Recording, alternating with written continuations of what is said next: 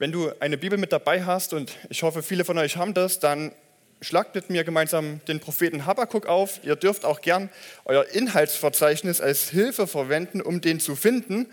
Ähm, ich habe es vor zwei Wochen schon mal gesagt, ich habe mich jetzt zwei Monate mit dem Propheten befasst und manchmal überblätter ich den immer noch.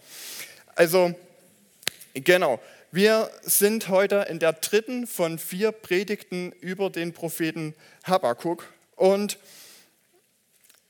dieser Text heute ist der zweite Teil einer, der, einer großen Antwort Gottes an den Propheten.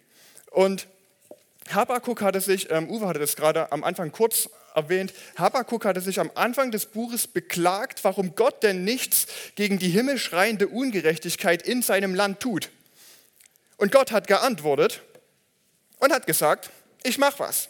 Ich gehe gegen das Unrecht vor und weißt du, wen ich dafür benutze? Die noch viel, viel ungerechteren Babylonier.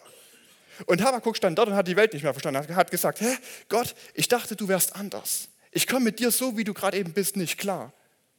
Und letzte Woche ähm, hat Gott dann, hatten wir den Text, da zeigt Gott in seiner Habakkuk ein Bild von der Zukunft, von etwas, was geschehen wird.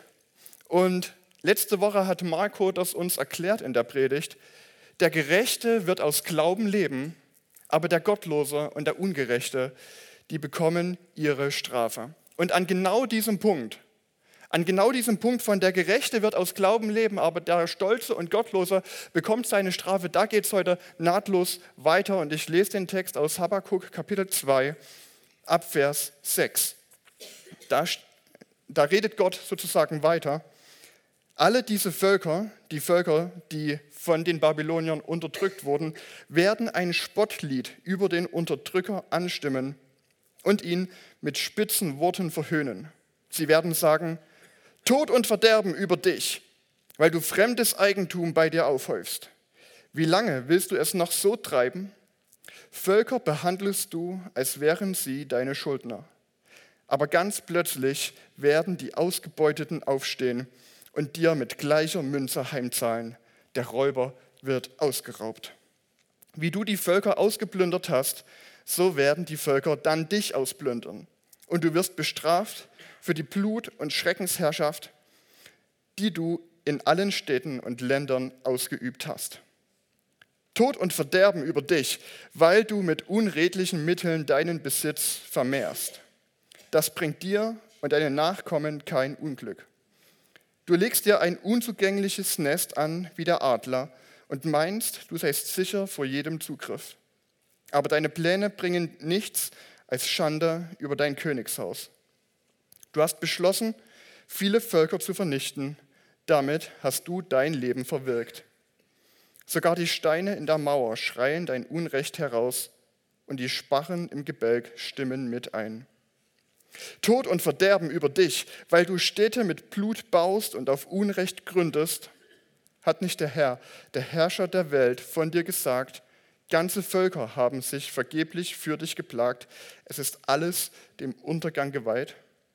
Wie das Meer voll Wasser ist, so wird die ganze Erde erfüllt werden von der Erkenntnis der Herrlichkeit des Herrn. Tod und Verderben über dich, weil du deinen Nachbarvölkern den Wein deines Zorns eingeschenkt und dich an ihre Ohnmacht und Schande geweidet hast. Meinst du vielleicht, das bringt dir Ehre? Du selbst wirst nun, dir selbst wird nun eingeschenkt. Der Herr gibt dir den Becher seines Zorns zu trinken und stürzt dich vor aller Augen in die tiefste Schande. Du hast den Libanon abgeholzt und sein Wild ausgerottet. Das musst du jetzt büßen. Du wirst bestraft für die Blut- und Schreckensherrschaft, die du in allen Städten und Ländern ausgeübt hast. Was nützen Götterbilder aus Holz oder Metall, angefertigt von Menschenhand? Sie, sie sind nichts als Lug und Trug. Wie kann jemand auf stumme Götzen vertrauen, die er selbst hergestellt hat? Tod und Verderben über dich, der zu einem Stück Holz sagt, wach auf, und zu einem toten Stein, werde lebendig. Prächtig sind sie mit Silber und Gold überzogen, aber es ist kein Leben in ihnen und Rat wissen sie nicht. Der Herr aber ist in seinem heiligen Tempel. Werdet still. Erweist ihm Ehre, ihr Menschen der ganzen Erde. Vielleicht liest du diesen Text gerade und denkst dir, echt jetzt? Also, da komme ich schon Sonntag in Gottesdienst und das Einzige, was ich höre, ist Tod und Verderben. Vielleicht bist du heute auch zum allerersten Mal hier in dem Gottesdienst, dann herzlich willkommen. Aber ich kann verstehen, dass du denkst, ja, ist ja voll klar. Ne? Du kommst zu den Christen und das Einzige, was du hörst, ist Tod und Gericht und Strafe. Nun, ich hoffe, ich kann euch in den nächsten Minuten zeigen, warum die Botschaft von Gottes Gericht und die Botschaft von Gottes Gerechtigkeit nicht nur eine unglaublich wichtige Nachricht für uns ist, sondern auch eine unglaublich gute Nachricht für uns ist. Denn die Frage, die Habakkuk sich hier stellt und die Gott ihm hier beantwortet, das ist die gleiche Frage, die wir doch auch kennen. Wie gehen wir mit Ungerechtigkeit in unserer Welt um? Wie gehen wir damit um, dass rings um uns herum Ungerechtigkeit herrscht, dass Leute unterdrückt werden, dass wir irgendwie in einem ungerechten System vielleicht leben, dass es Leute gibt, die Macht haben, die ihre Macht ausnutzen und irgendwie das alles auf den Rücken der Kleinen.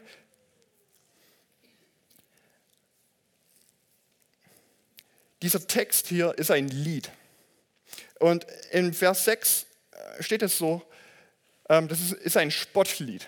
Also ähm, die Völker, die von, die von den von den Mächtigen, von den Grausamen, von den stolzen Babyloniern über, äh, unterdrückt wurden, die stimmen alle den Abgesang auf dieses Reich an. Sie freuen sich am Untergang des babylonischen Reiches. Es ist ein Spottlied. Sie machen sich über dieses ach so tolle Reich lustig. Und das kennen wir auch. Ähm, wir haben dafür in unserer deutschen Sprache ein schönes Wort, das so toll ist und so unnachahmlich, dass ganz viele andere Sprachen das einfach vom Deutschen eins zu eins für sich übernommen haben. Schadenfreude. Schadenfreude. Du freust dich daran, dass es dem anderen schlecht geht. Warum ist es so? Warum freuen wir uns am Unglück des anderen? Als ich, kurze Geschichte, als ich äh, im Gymnasium war, da hatten wir, da war in meiner Klasse ein Junge, ähm, naja, sagen wir mal so, es war nicht immer ganz einfach mit ihm. Ich kam nicht so gut mit ihm klar. Der hielt sich für den coolsten, der hielt sich für einen der besten, ähm, immer den sportlichsten, den stärksten. Der war halt auch dummerweise irgendwie so einen halben oder einen Kopf größer als der Rest. Ähm, dann hat er noch irgendwie Karate gemacht und war deshalb der Meinung, dass er damit irgendwie alle in der Hand hat. Ähm, und und die mussten immer wieder alle nach, nach seiner Pfeife tanzen. Er war der, der im Mittelpunkt stehen musste. Und er war der, der die anderen irgendwie so ein Stück weit runter gemacht hat oder wie auch immer. Und man selbst war irgendwie nur damit beschäftigt, nicht dummerweise in sein Fadenkreuz zu geraten. Und umso erfreulicher war es dann, wenn für alle offensichtlich wurde, dass er nicht der Beste ist. Wenn die Arbeit zurückgegeben wurde, und er hat halt bloß eine 3 oder 4 gehabt, aber du hattest eine 1.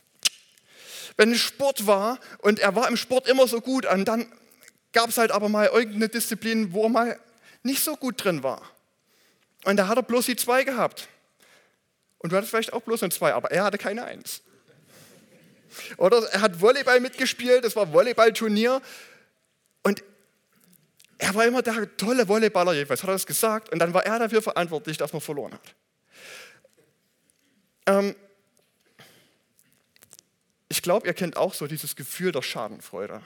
Dieses, du freust dich irgendwie daran, dass es einem anderen irgendwie schlecht geht oder dass er einfach irgendwie, du freust dich einfach am, am Unglück des anderen. So. Es ist so ein, so ein Ringen oder so eine Freude an, aus unserer Perspektive, so ausgleichender Gerechtigkeit. Ähm, und natürlich bekommt jedes Kind so von klein auf gelernt, vor allem wenn es dann noch irgendwie so christlich aufwächst, Schadenfreude ist nichts Gutes. Man freut sich nicht am Unglück der anderen.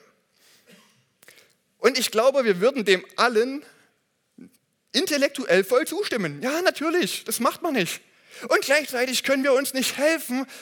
Und es passiert immer wieder. Immer wieder erleben wir, auch wenn wir wissen, nein, ich darf mich eigentlich nicht am Unglück des anderen freuen, diese kurzen Momente, wo das mal so, so ähm, aufblitzt. Und wir ertappen uns im Alltag immer wieder dabei. Das muss gar nichts Großes sein. So vielleicht mal ganz kurz Mundwinkel verzogen, wenn der besserwisserische Kollege in seiner Präsentation was Falsches gesagt hat. Oder einfach mal so kurz den vielsagenden Blick ausgetauscht, wenn, wenn die Kinder der ansonsten ach so perfekten Mutter gerade voll aus der Reihe tanzen. Warum steckt es so tief in uns drin? Ich glaube, das liegt zu einem großen Teil daran, dass wir uns in unserem Innersten nach Gerechtigkeit sehnen. Wir sehnen uns danach, dass Unrecht bestraft wird, dass die Stolzen gedemütigt werden und dass die anscheinend ach so perfekten Leute gar nicht so perfekt scheinen. Und dieser Text hier, der trieft vor Schadenfreude. Das ist ein Spottlied und Spottlieder sind uns auch gut bekannt, weil ähm, gefühlt so jeder, jeder dritte jedes vierte Lied im Radio ist irgendwie eine Abrechnung mit, irgendeinem, mit irgendeiner verflossenen Liebschaft und wie ach so gut es mir jetzt geht, da ich dich nicht mehr in meinem Leben habe. Oder ein anderes Beispiel, auch relativ gut bekannt, Sportlieder. Also ähm, ein, jeden Samstagnachmittag hast du so Zentren des Sports im ganzen Land verteilt. Das nennt sich Fußballstadion. Und je nachdem, wie das Spiel verläuft, gilt ein Sportgesang entweder der gegnerischen Mannschaft oder dem Schiedsrichter. Und, und dieser Text ist auch so ein Sportlied. Das ist sozusagen in so ein Text ganz vorne in dieser langen Reihe an Spottliedern. Ein großes geschieht ihnen recht.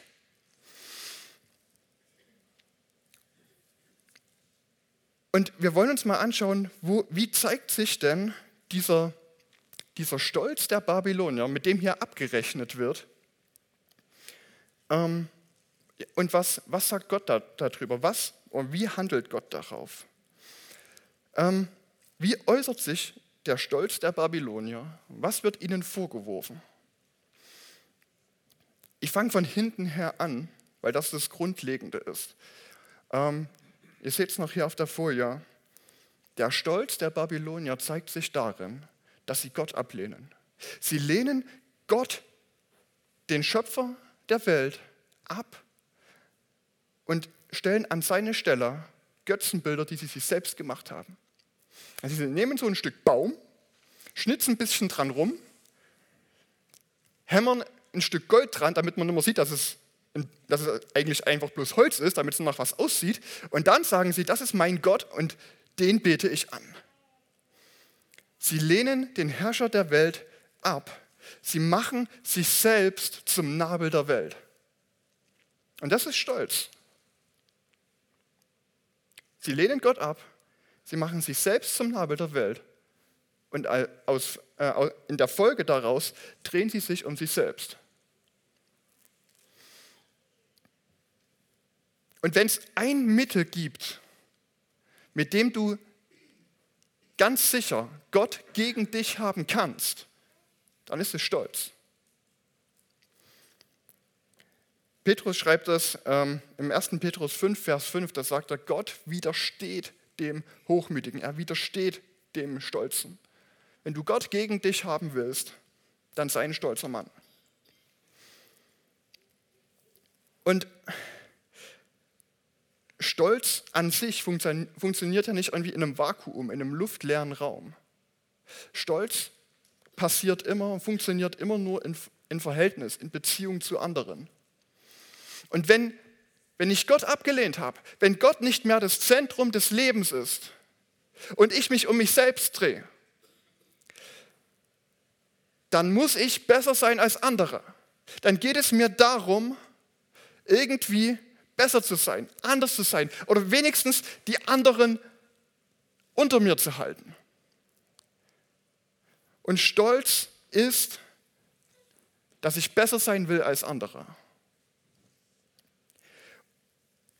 Und wir sehen das bei, den, bei, bei der babylonischen Nation, die hier beschrieben wird, wie aus ihrer Ablehnung von Gott und dass sie sich um sich selbst drehen, wie sie deshalb sich selbst groß machen wollen auf Kosten der anderen. Und wenn wir den Text nochmal ähm, durchgehen, ich springe nochmal zurück an Anfang, dann sehen wir, da haben wir viermal zuvor Tod und Verderben.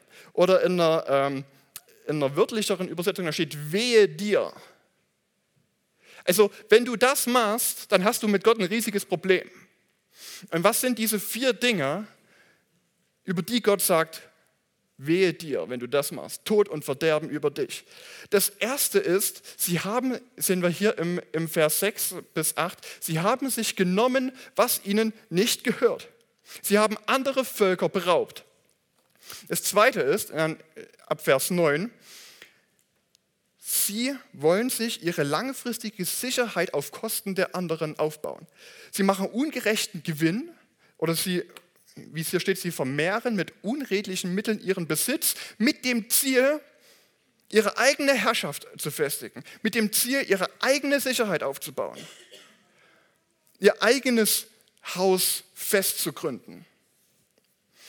Das dritte Wehr ist, ähm, ab Vers, ab Vers 12, dass sie ihre Gesellschaft auf der Grundlage von Gewalt und Unrecht aufbauen.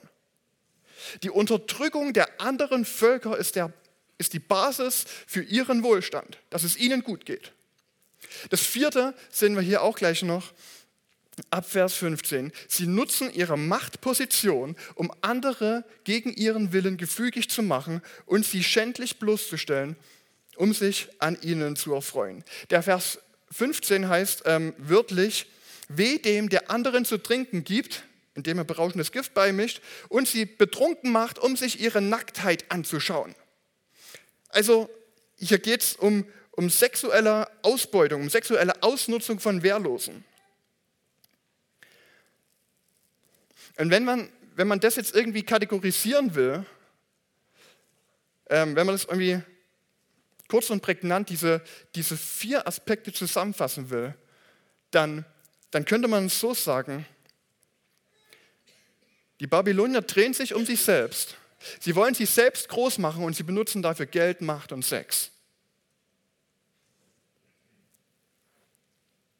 Eine Gesellschaft ohne Gott will Geld und Besitz und dafür rauben sie andere aus. Eine Gesellschaft ohne Gott will Macht und, und unterdrückt dafür andere, um selbst hochzukommen. Eine Gesellschaft ohne Gott will Sex und benutzt dafür Wehrloser und Leute, die unter ihnen stehen.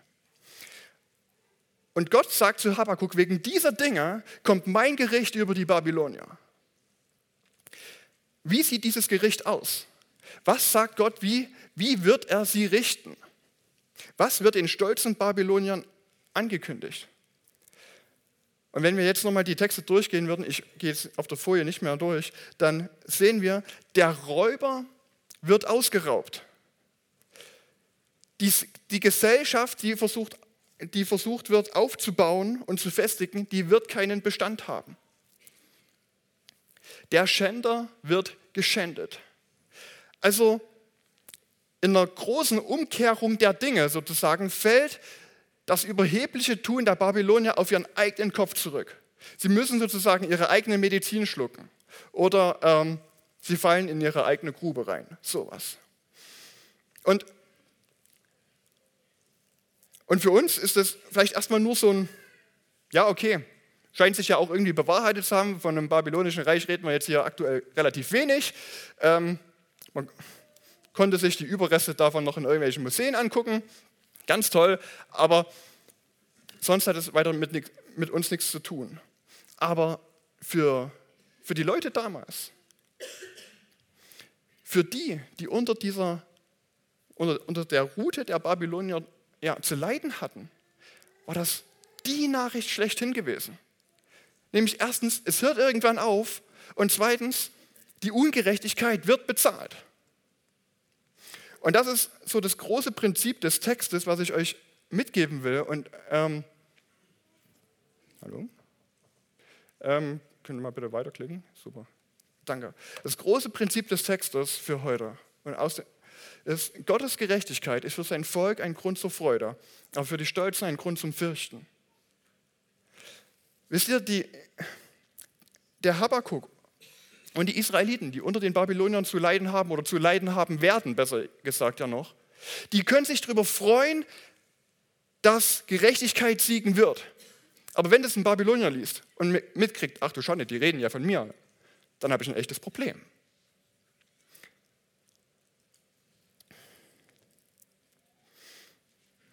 Und wisst ihr, ich glaube, ich kann mir gut vorstellen, dass manche von euch ein Problem mit der Vorstellung haben, dass Gott ein gerechter Gott ist.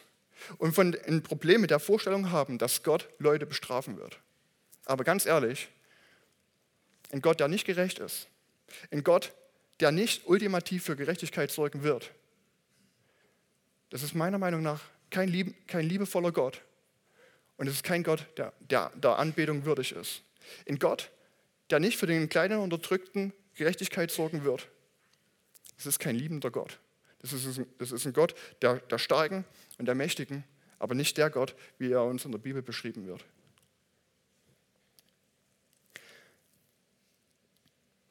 Und schön und gut, dass es irgendwie den Babyloniern so ging.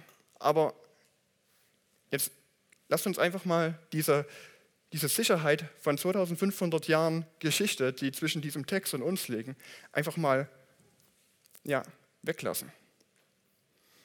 Und schauen, lass uns doch einfach mal unsere Gesellschaft anschauen. Was sind wir denn für eine Kultur? Wie leben wir denn? Und ganz ehrlich, wir sind gar nicht so anders, oder? Auch wir sind eine Gesellschaft, wir leben in einer Gesellschaft, die Gott ablehnt, die sich selbst genug ist und die sich für den Nabel der Welt hält. Wir sind in einem Land, das Gott vergessen hat und ihn ablehnt.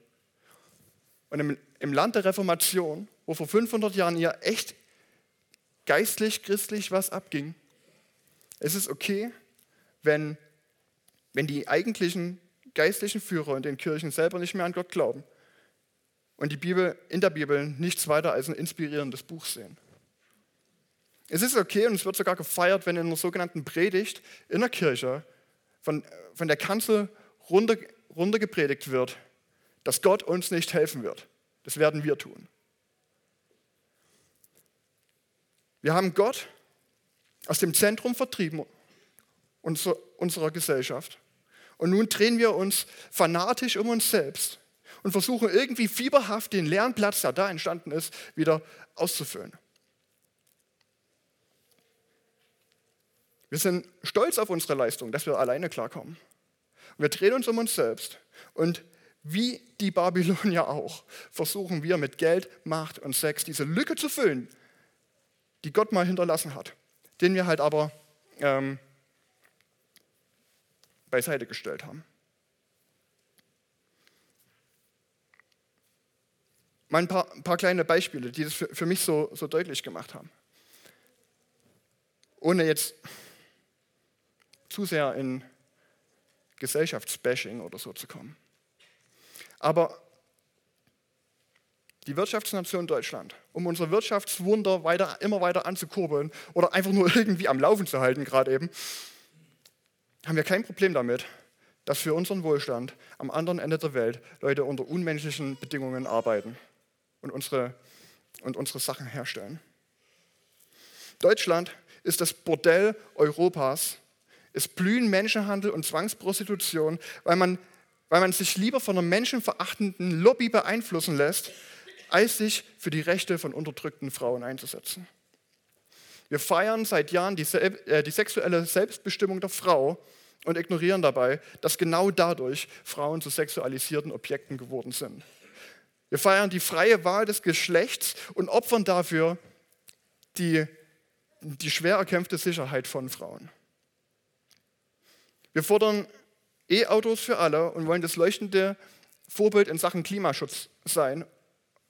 Und es ist uns absolut egal, dass für unseren Klimaschutz am anderen Ende der Welt haufenweise Emissionen Emissionen in die Luft gepumpt werden und Raubbau an der Natur ähm, fabriziert wird, um die Ressourcen für unseren Klimaschutz bereitzustellen.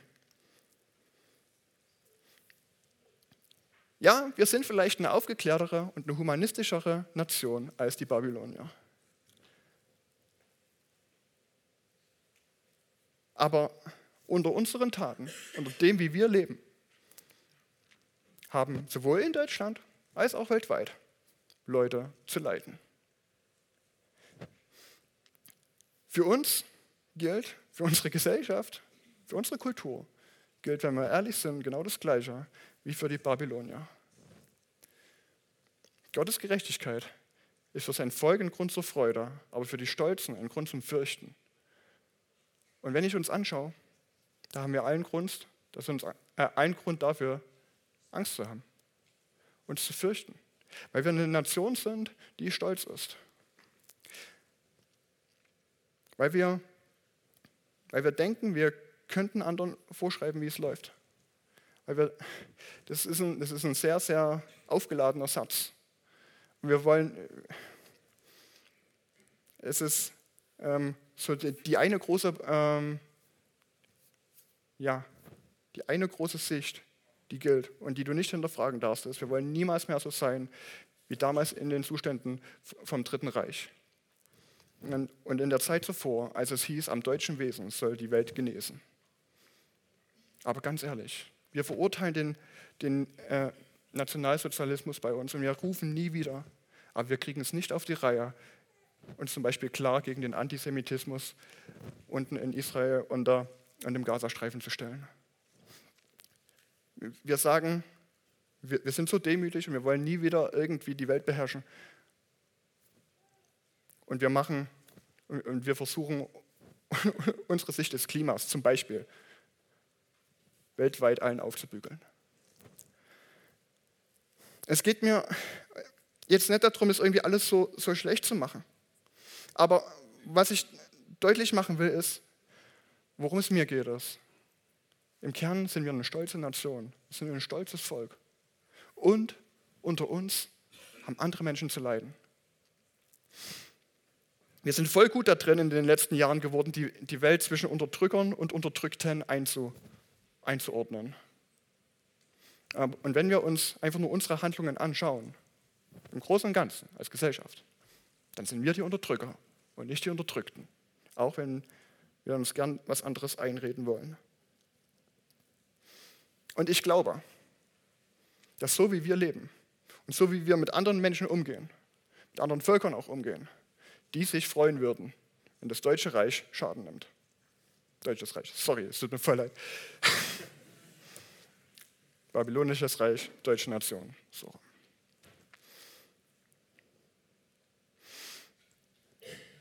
Und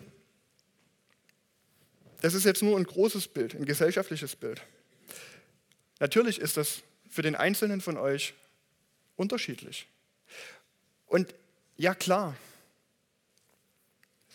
bestimmt ähm, gibt es Leute, die, die sich ihr Leben anschauen und sich nicht auf der Seite der Unterdrücker wiederfinden, sondern wirklich ähm, und ohne irgendwie die Sachen schön zu reden, auf der Seite der Unterdrückten, die selbst unter diesem System zu leiden haben, denen selbst Ungerechtigkeit widerfährt. Und für, für solche Leute, für jemanden, der unter der Macht anderer zu leiden hat, der unterdrückt wird, für den ist so ein Text balsam für die Seele. Denn es heißt, die Ungerechtigkeit wird gerichtet werden. Und da ist es richtig, dass man sich danach sehnt, dass Gott eingreift, dass Gott eingreift und wirkt und für Gerechtigkeit sorgt. Die Predigtreihe heißt ja Glauben in schweren Zeiten. Und ich, ich kann mir gut vorstellen, dass einige von euch wirklich schwere Zeiten haben. Vielleicht, weil sie zu ihren christlichen Überzeugungen auch in der Schule oder am Arbeitsplatz stehen und es halt da dummerweise ähm, nicht so gern gehört wird. Vielleicht haben Leute von euch ihren Job verloren oder ja, ihre Anstellung, weil sie bei bestimmten aktuellen gesellschaftlichen Themen nicht mitmachen wollten. Und da ist es vollkommen legitim, vollkommen okay zu sagen, ich, ich wünsche mir Gerechtigkeit. Herr, bitte greif ein. Gott, warum machst du nichts? Und gleichzeitig stehen wir oft in der Versuchung, gerade in solchen Zeiten, irgendwie ähm, ja, einteilen zu wollen. Wer ist denn jetzt schuld dran? Wer ist denn schuld an den Umständen in dieser Welt? Wer ist denn schuld an den Umständen bei uns im Land? Wer ist denn der Aggressor und wer ist der, der, der darunter zu leiden hat. Und je nachdem, wen du fragst, wirst du wahrscheinlich ganz unterschiedliche Antworten bekommen. Ähm, da, da wird vielleicht einer sagen, ja, das liegt daran, dass wir so eine kapitalistische Gesellschaft sind, wo es nur ums Geld geht. Und der nächste wird sagen, das liegt alles an den Kommunisten, die sich für, äh, die mit ihren Luftschlössern versuchen, irgendwie Gerechtigkeit auf Erden zu sorgen und das irgendwie nicht so ganz funktioniert. Oder du sagst, es liegt an den Konservativen, den ewig Gestrigen, die an ihren verstaubten ähm, Vorstellungen vor, äh, festhalten. Oder du sagst, es liegt an, den, liegt an den Liberalen, die alles über den Haufen schmeißen. Und wir sind so schnell dabei, irgendwie die Schubladen aufzumachen und die Leute und, und, und, und uns irgendwie in, diesem, in, in dieser Geschichte unseres Denksystems Hoffnung zu suchen. Wenn alle so wären wie ich, wenn endlich, und jetzt ist jetzt von mir aus dein ähm, dein äh, ideologisches Feindbild deiner Wahl ein, wenn endlich der Kommunismus aufhören würde oder der Kapitalismus, wenn wir endlich mal ein bisschen ähm, alle wieder ein Stück weit uns auf unsere Werte zurückbesinnen würden, dann wäre es besser. Aber wisst ihr was? Dieser Text, der wirft das alles weg. Wisst ihr, ähm, und gerade Christen wird oftmals so vorgeworfen, ja, ähm, ihr, ihr, missbraucht die Bibel für eure Sicht und so weiter und es ist ja alles so konservativ. Aber schaut, schaut euch einfach mal diesen Text von heute an. Das erste, Tod und Verderben, gilt denen, die, die sich nehmen, was, was ihnen nicht gehört. Und das zweite gilt denen, die mit unredlichen Mitteln Besitz an sich häufen. Das klingt voll antikapitalistisch. Und dann im Vers 15, da prangert Gott sexuelle Sünde, sexuelle Ausbeutung an und alle christlich-konservativen Leute schreien jetzt, yay, haben wir es doch gewusst. Und zwei Verse später aber prangert Gott an, dass die Babylonier den Libanon abgeholzt haben und die Tiere getötet haben. Wie grün ist das denn? Du kannst die Bibel nicht in dein bevorzugtes Denksystem passen, äh, pressen und dann hoffen, damit alles erklären zu können. Die Bibel sprengt es. Die Bibel lässt sich nicht für deine Ideologie missbrauchen.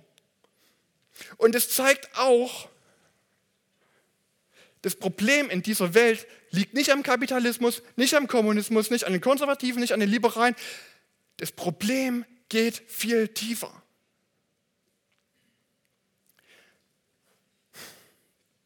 Das Problem ist nicht, dass irgendwo dass es irgendwo verdorbene Menschen gibt, die die guten Menschen unterdrücken. Das Problem ist, dass jeder von uns, jeder von uns mit Stolz zu kämpfen hat. Dass jeder von uns irgendwie ein stolzer Mensch ist. Die Bibel sagt, dass es niemanden gibt, keinen einzigen, der vor Gott gerecht ist. Die Bibel sagt, dass jeder, absolut ausnahmslos jeder, Gott ablehnt. Das Problem ist nicht, dass die deutsche Nation Gott vergessen hat und sich um sich selbst dreht. Das Problem ist, dass du und ich, dass wir Gott vergessen haben und wir uns jeder einzelne individuell um uns selbst drehen. Dass es wichtig ist, wie wir da stehen. Der Stolz ist unser Problem. Es ist das Problem von jedem von uns. Und es ist ein Herzensproblem. Ein Problem, was du nicht einfach so ablegen kannst. Das steckt ganz, ganz tief in uns drin, weil das Wesen des Stolzes ist es, dass du Gott ablehnst und denkst, du kommst auch alleine gut klar. Und die Auswirkungen, die zeigen sich genauso in unserem Leben. Vielleicht, höchstwahrscheinlich, bist du nicht so schlimm wie die Babylonier, die hier beschrieben werden.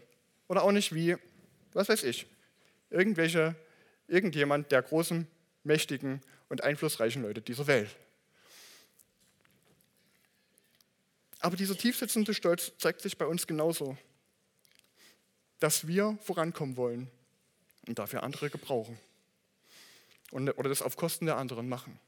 Dass wir Geld und Besitz wollen, dass wir uns nach Macht ausstrecken, dass wir Sex wollen und zu unseren Bedingungen am besten alles. Vielleicht ist es für dich wichtig, finanziell abgesichert zu sein. Mal ein paar Beispiele, die, die mir so ähm, eingefallen sind. Vielleicht ist äh, finanzielle Sicherheit wichtig. Und damit du irgendwie, irgendwie so ein Polster hast und abgesichert bist, ist es für dich okay, Aktien von, von äh, Unternehmen zu kaufen, nur weil sie Rendite bringen, aber du weißt, damit wird Ungerechtigkeit auf der, am anderen Ende der Welt voll gefördert. Die sind ethisch alles andere als sauber, agieren die, aber sie bringen Geld. Das reicht aus. Oder du fährst voll auf die neueste Technik ab und ganz ehrlich, ey, das ist auch voll mein Ding. Neue Technik ist schon cool. Und es ist so schön, dass ähm, unsere Technikkonzerne darauf bedacht sind, mit den Ressourcen, die dafür verwendet werden, nachhaltig umzugehen. Und jetzt haben wir halt ein iPhone, was aus recycelten Materialien her, ähm, gebaut wurde, aber immer noch mit, mit Kinderarbeit und Zwangsarbeit in China, mit moderner Sklavenarbeit. Yay, wir sind so gut. Oder ähm, es ist einfach wichtig, gut dazustehen und irgendwie voranzukommen. Und deshalb ist es okay, auf, auf der Arbeit halt einmal Ellenbogen rauszufahren. Und den anderen vielleicht mal anzuschwärzen oder mal auf, in, in einem dummen Licht einfach nur dastehen zu lassen, um selbst mehr glänzen zu können. Oder, das, wisst ihr, dieser Stolz ist nichts Großes manchmal. Das kann so was Kleines sein, wie, wie diese kleine verbale Spitze um, gegen andere, um sozusagen die eigene Überlegenheit nochmal so darzustellen so ein, so ein kleines bisschen Zynismus, so ein kleines bisschen Sarkasmus, um sich selbst zu erhöhen und den anderen zu erniedrigen. Vielleicht nicht mal unbedingt vor allen, aber einfach nur, um mein eigenes Bild hier nochmal klar zu rücken.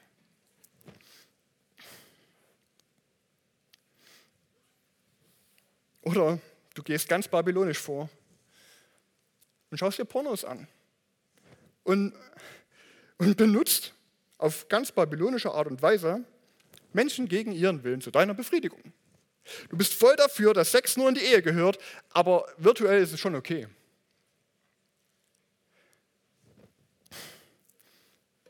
Und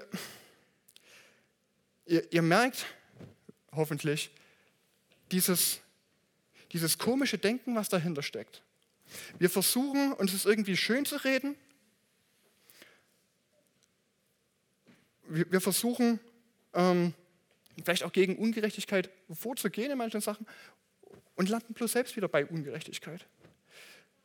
Wir sind die Unterdrückten, vielleicht in, in der einen oder anderen Hinsicht. Und du versuchst dagegen vorzugehen. Und schneller als du gucken kannst, hast du dabei andere unterdrückt. Und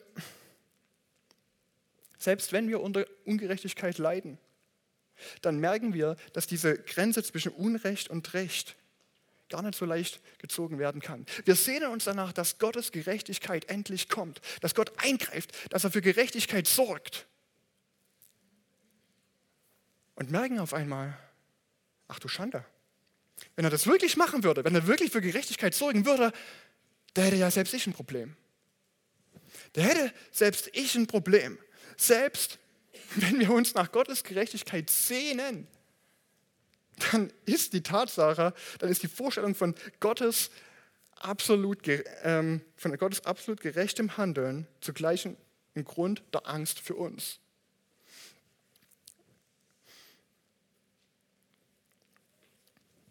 Die Sache, ich habe es vorhin gerade gesagt, die Grenze zwischen Unrecht und Recht, die können wir nicht so leicht ziehen und die Menschen einteilen und dann auf die ungerechten Feuer vom Himmel regnen lassen. Ähm, Alexander Solzhenitsyn hat das mal ähm, so passend ausgedrückt. Hat es mal so geschrieben. Er hatte ja selbst unter dem kommunistischen Regime in, unter Stalin zu leiden hatte. Krass. Und er hat gesagt, der Strich, der das Gute vom Bösen trennt, durchkreuzt das Herz eines jeden Menschen. Du versuchst irgendwie zwischen Recht und Unrecht zu unterscheiden und wenn du lang genug drüber nachdenkst und wenn du wirklich mal ehrlich zu dir selbst bist, dann wirst du mitbekommen, mich betrifft es genauso. Es ist ein Herzensproblem für uns. Und auf einmal bin ich sowohl der, sowohl der Ankläger als auch der Angeklagte. Oder dieses Sprichwort, Wenn du mit dem Finger auf andere Leute zeigst, dann zeigen auch immer drei auf dich. Du zeigst auf andere und auf ihre Ungerechtigkeit und drei Finger klagen dich an, dass du so selbst, vielleicht nicht in dem Maß, aber auch du ungerecht bist, dass auch du stolz bist, dass auch du dich voranbringen willst auf Kosten der anderen, weil du dich um dich selbst drehst. Und damit stecken wir in einem echten Dilemma. Und wir haben es ja auch hier bei, bei Habakkuk gesehen, er hat, dass er auch in, in diesem Dilemma steckt von, er sehnt sich nach Gerechtigkeit und auf der anderen Seite ähm, sind sie ja als, als Volk selbst betroffen. Ähm, ein anderer Prophet, der nochmal 100 Jahre vor Habakkuk gelebt hat, der kam zu derselben Erkenntnis.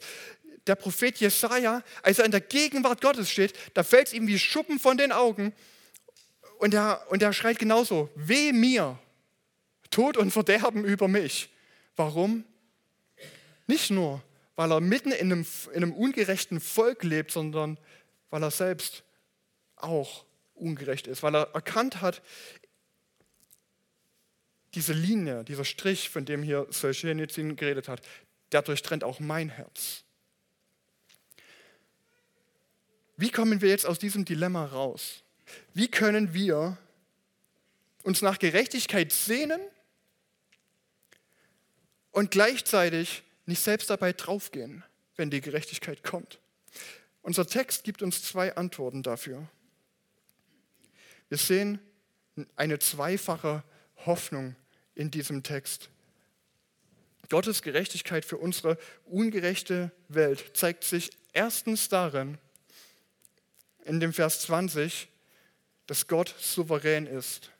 In dem Vers 20 steht, der Herr aber ist in seinem heiligen Tempel. Werdet still vor ihm, ganze Erde. Am Ende dieser Tod- und Verderben-Warnungen ist nochmal die Erinnerung, der Herr, Gott, ist in seinem heiligen Tempel. Jetzt seid mal ganz ruhig hier. Er steht über allem. Er hat alles im Blick. Er steht über den ungerechten Völkern. Und selbst die grausamste Gesellschaft kann Gottes Gerechtigkeit nicht aufhalten. Und wir können sicher sein, dass Gottes Gerechtigkeit siegen wird. Das ist eine Gewissheit, eine Gewissheit, auf die wir uns stellen können. Vers 13 und 14 sagen das. Im Vers oder äh, ja 12 bis 14 auch, wo, wo ähm, die Babylonier angeklagt werden, eine Gesellschaft auf Gewalt und Unrecht aufgebaut zu haben. Und und dann sagt Vers 13, hat nicht der Herr von dir gesagt, es ist alles dem Untergang geweiht? Die menschliche Gesellschaft, jede menschliche Gesellschaft wird irgendwann zugrunde gehen. Sie werden keinen Bestand haben. Aber was wird Bestand haben? Vers 14, wie das Meer voll Wasser ist, so wird die Erde mit der Erkenntnis der Herrlichkeit des Herrn erfüllt sein. Es wird eine Zeit geben, wo die Herrlichkeit des Herrn und damit auch seine Gerechtigkeit die ganze Erde bedecken wird, wo alle Völker, alle Menschen seine Gerechtigkeit sehen und erfahren werden. Gottes Gerechtigkeit wird siegen. Und das, ähm, das hilft uns, wenn, wenn wir wissen, dass Gott über den Dingen steht, dass selbst die grausamsten und ungerechtesten Völker und Herrscher dieser Welt ihm nicht ins Handwerk pfuschen können und wenn wir wissen, dass seine Gerechtigkeit am Ende den Sieg davontragen wird, dann hilft das uns schon jetzt. Denn erstens hilft es uns, jetzt schon entschlossen gegen Unrecht hier auf der Erde vorzugehen, weil wir wissen, dass Gerechtigkeit Gottes Wille ist und seinem Wesen entspricht. Karl Marx hat den Christen vorgeworfen, ihr Vertrösten auf die Ewigkeit und dass Gott mal alles gut machen wird, wäre das Opium des Volkes, was das Volk einschläfern würde. Aber nein, ist es nicht. Die, Die Hoffnung auf die, auf die neue Welt Gottes ist nicht das Opium des Volkes, es ist, es ist das Riechsalz des Volkes, was es aufweckt und sich schon jetzt für sein Reich einsetzen lässt. Und gleichzeitig bewahrt uns dieser, das Wissen davon, dass Gottes Gerechtigkeit siegen wird, es bewahrt uns davor, dass wir zynisch werden oder selbst zu, äh, zu Aggressoren werden, wenn die Gerechtigkeit, die wir versuchen aufzurichten, keine ultimative Gerechtigkeit sein wird. In, wir leben in einer gefallenen Welt und wahre und vollkommene Gerechtigkeit werden erst dann herrschen, wenn Gottes Reich auf diese Erde gekommen ist. Selbst unsere besten Anstrengungen, Gerechtigkeit zu schaffen, werden nie den Erfolg bringen, den wir uns wünschen können. Aber es hilft uns, nicht zynisch oder selbst aggressiv zu werden. Karl Marx hat versucht, eine bessere Gesellschaft zu entwickeln, zu bringen, ohne Gott. Und wir wissen genau, dass der Kommunismus vieles gebracht hat, aber Gerechtigkeit war es nicht, sondern eher Gewalt und Millionen Tote. Dagegen wenn wir wissen, dass Gottes Gerechtigkeit siegen wird, dann können wir uns jetzt schon voll dafür einsetzen und gleichzeitig auf die ultimative Erfüllung hinfiebern und warten.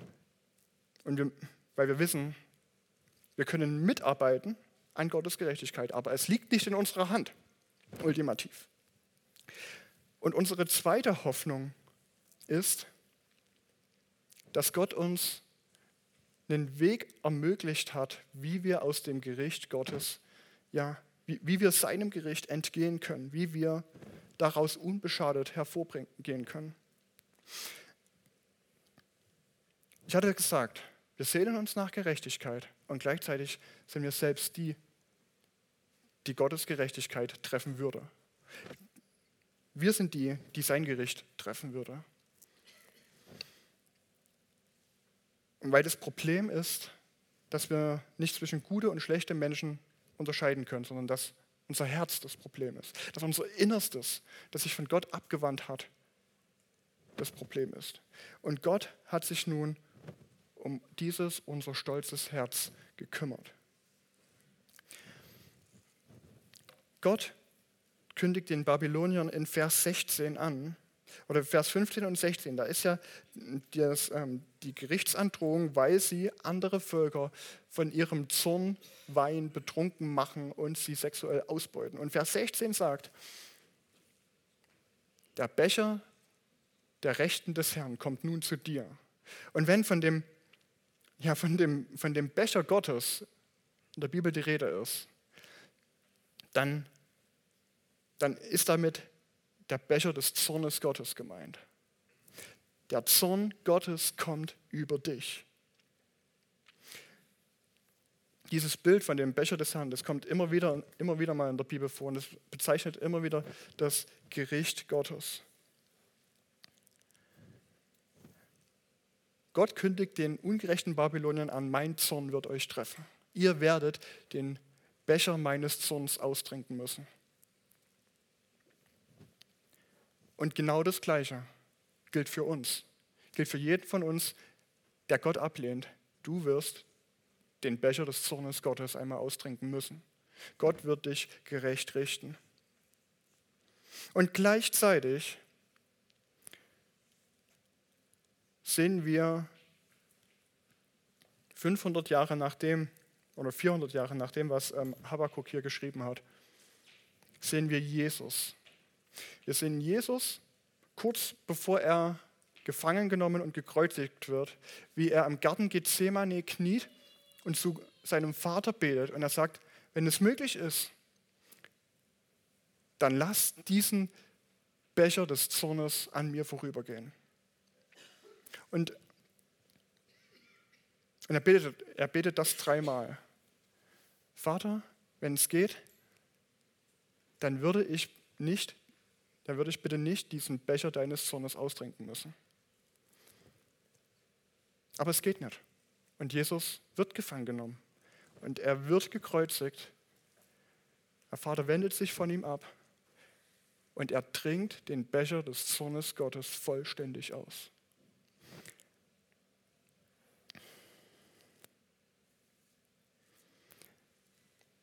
kurz bevor er, ähm, oder während bei seiner Gefangennahme, da versucht der Jünger Petrus Jesus mit Waffengewalt zu verteidigen. Und auch da sagt es Jesus wieder, den Kelch, den Becher des Zornes, den mir der Vater gegeben hat, soll ich den nicht trinken? Jesus hängt am Kreuz und er trinkt den Becher des Zornes Gottes vollständig aus. Am Kreuz trägt Jesus die Schuld, die Ungerechtigkeit der ganzen Welt. Ein gerechter Gott kann über Ungerechtigkeit nicht hinwegschauen. Ein gerechter Gott muss Ungerechtigkeit strafen. Und deshalb wird Jesus, als er dort am Kreuz hängt und die Schuld und Ungerechtigkeit der ganzen Welt trägt, wird er dort mit voller Härte mit dem Gericht Gottes getroffen. Er trinkt dort den Becher des Zornes Gottes komplett aus. Und weil Jesus den Becher schon ausgetrunken hat, musst du, wenn du auf ihn vertraust und wenn du es annimmst, dass er für deine Schuld bezahlt hat, dann musst du den Becher des Zornes Gottes später nicht mehr trinken.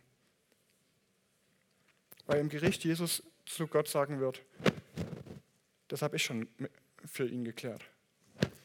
Das habe ich schon für ihn erduldet. Und die Bibel sagt, wenn du Gott vertraust, wenn du ihn annimmst, wenn du annimmst, dass er für deine Schuld bezahlt hat, dann kümmert sich Gott in dem Moment auch um dein Herzensproblem. Er gibt dir ein neues Herz. Dann sieht Gott dich in Christus, als hättest du nie was falsch gemacht. Dann wird sein Gericht dich nicht mehr treffen. Und gleichzeitig gilt aber auch die Kehrseite der Medaille. Wenn du Gott nicht vertraust, wenn du weiterhin ihn ablehnst, dann wird Gott am Ende dich gerecht richten. Und er wird dich für deinen Stolz verurteilen. Er wird dich dafür verurteilen, dass du ihn abgelehnt hast und dafür verurteilen, dass du in deinem Bestreben, in deinem Bemühen, dich selbst groß zu machen, mit anderen ungerecht umgegangen bist. Und deshalb ist die Frage jetzt am Ende für dich, nimmst du Jesus jetzt als deinen Retter an? Oder wird er später dein Richter sein? Nimmst du Jesus jetzt als deinen Retter an, der für dich den Sohn Gottes schon getragen hat? Oder wird er später dein Richter sein, der dich dem Sohn Gottes übergibt? Und ich bitte dich, diese Frage nicht leichtfertig irgendwie abzutun.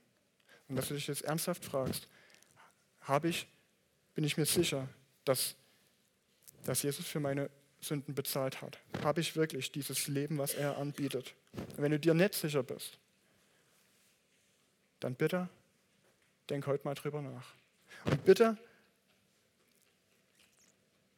ich würde mir wünschen, wenn du nicht, nicht einfach die Entscheidung vertagst, dass du heute nach deinem Gottesdienst hier vor uns zum Gebetsteam kommst oder mit mir redest oder du kommst zum Infopoint, wie auch immer zu jemandem, dem, dem du vertraust und das klärst.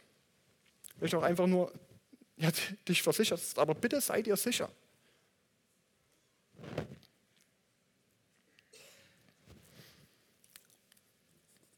Und jetzt, um das sozusagen noch irgendwie praktisch mitzu, ähm, was mitzugeben, was, könntest, was könnte dein nächster Schritt aus so einer aus so einer äh, Predigt für die nächste Woche sein? Ähm, ich habe mal drei Anregungen dir mitgebracht.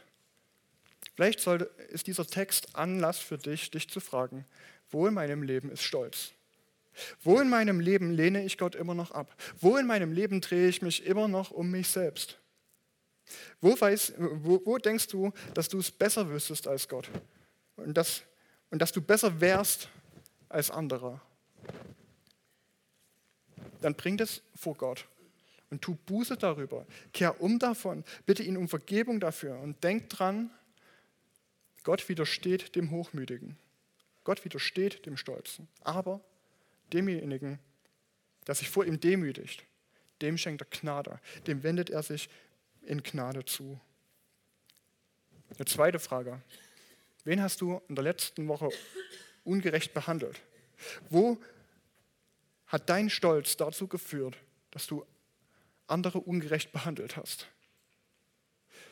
Und wo, und wo bist du sozusagen damit Teil dieses unterdrückerischen, gottlosen Systems des Stolzes geworden?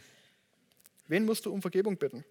Vielleicht irgendeinen Arbeitskollegen oder einen Nachbarn, den du angemault hast, weil er seine Mülltonne zu weit auf dein Grundstück gestellt hat oder keine Ahnung. Und die dritte Frage, die ich dir auch mitgeben will, welche Ungerechtigkeit in deinem Umfeld legt Gott dir aufs Herz? Und was kannst du dagegen tun? Wir haben gesehen, Gottes Gerechtigkeit wird einmal die ganze Erde erfüllen. Und Gott lädt uns schon jetzt ein, daran mitzuarbeiten. Sein, dass wir können, wir dürfen aktiv daran mitarbeiten, dass sein Wille geschieht. Ich weiß nicht, ähm, welche Gelegenheiten oder was dir in deinem Umfeld einfällt.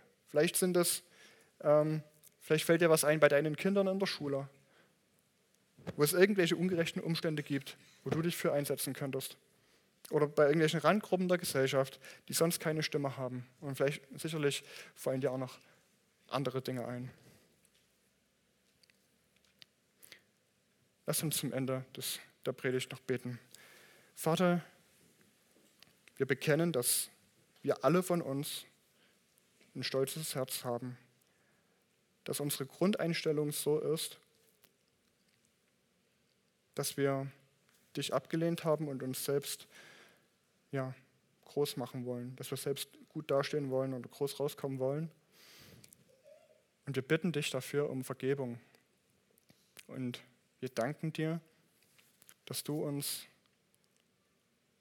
ja nicht einfach deinem Gericht, deiner Gerechtigkeit überlassen hast, sondern dass du, Herr Jesus, ja, an unserer Stelle Gottes Sohn getragen hast. Wir danken dir, dass du uns die Möglichkeit bereitet hast, mit Gott ins Reine zu kommen, dass wir nicht in deinem Gericht ja, auf, auf Tod und Verderben warten müssen. Hab herzlichen Dank und ich bitte dich, dass wir das annehmen, dass wir unser Leben darauf bauen, dass du für uns bezahlt hast und dass wir aus, aus dem Wissen heraus, dass wir vor dir für gerecht erklärt wurden, dass wir daraus uns für Gerechtigkeit einsetzen. Amen.